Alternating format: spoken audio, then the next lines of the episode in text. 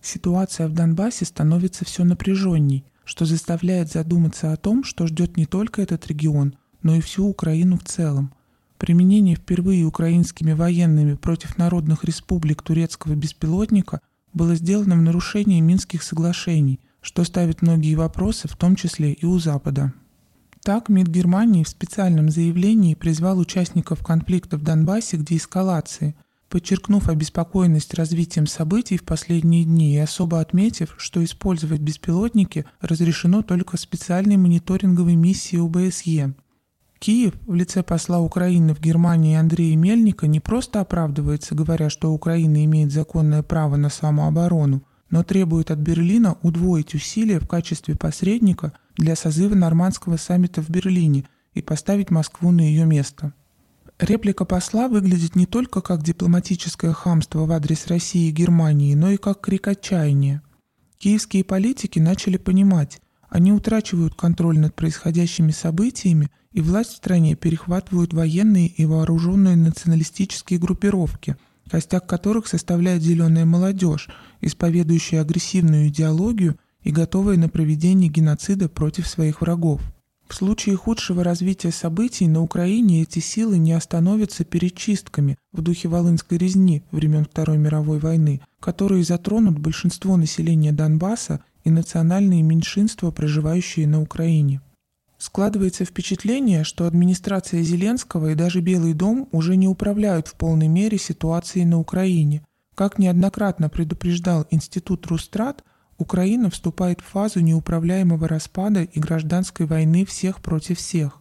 Это понимают и ее соседи. Не случайно на днях глава польской правящей партии «Право и справедливость» Ярослав Качинский анонсировал планы по расширению вооруженных сил Польши – до 250 тысяч кадровых военных и 50 тысяч резервистов. Ведь в случае распада Украины возможен вариант, когда сотни тысяч беженцев начнут переходить украинско-польскую границу. Чем тогда ответит Варшава? Выставит пулеметы? Попросит помощи НАТО?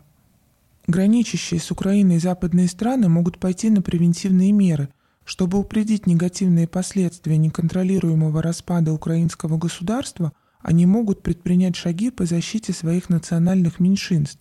Венгрия в этом случае будет претендовать на Закарпатье, а Румыния – на Буковину.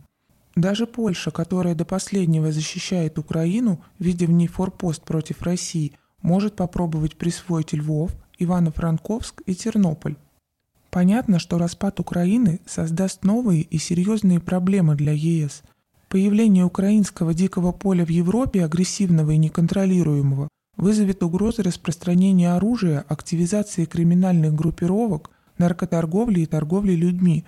Под удар будут поставлены экономические проекты. Вряд ли это понравится и США. Ведь расползание отрядов имени батьки Махно и батьки Ангела нанесет ущерб европейским союзникам Вашингтона, которые не применут поставить перед американцами вопрос об их политике на украинском направлении.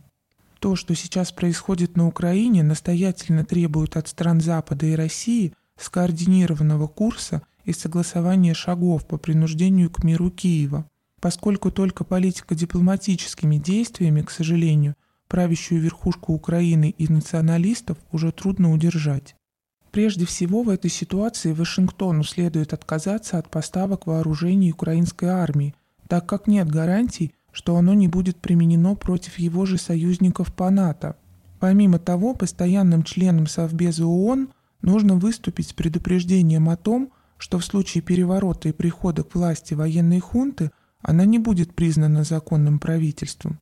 Также очевидна необходимость в консультациях между Москвой, Будапештом, Бухарестом и Варшавой для реагирования на ситуацию в случае негативного сценария распада Украины.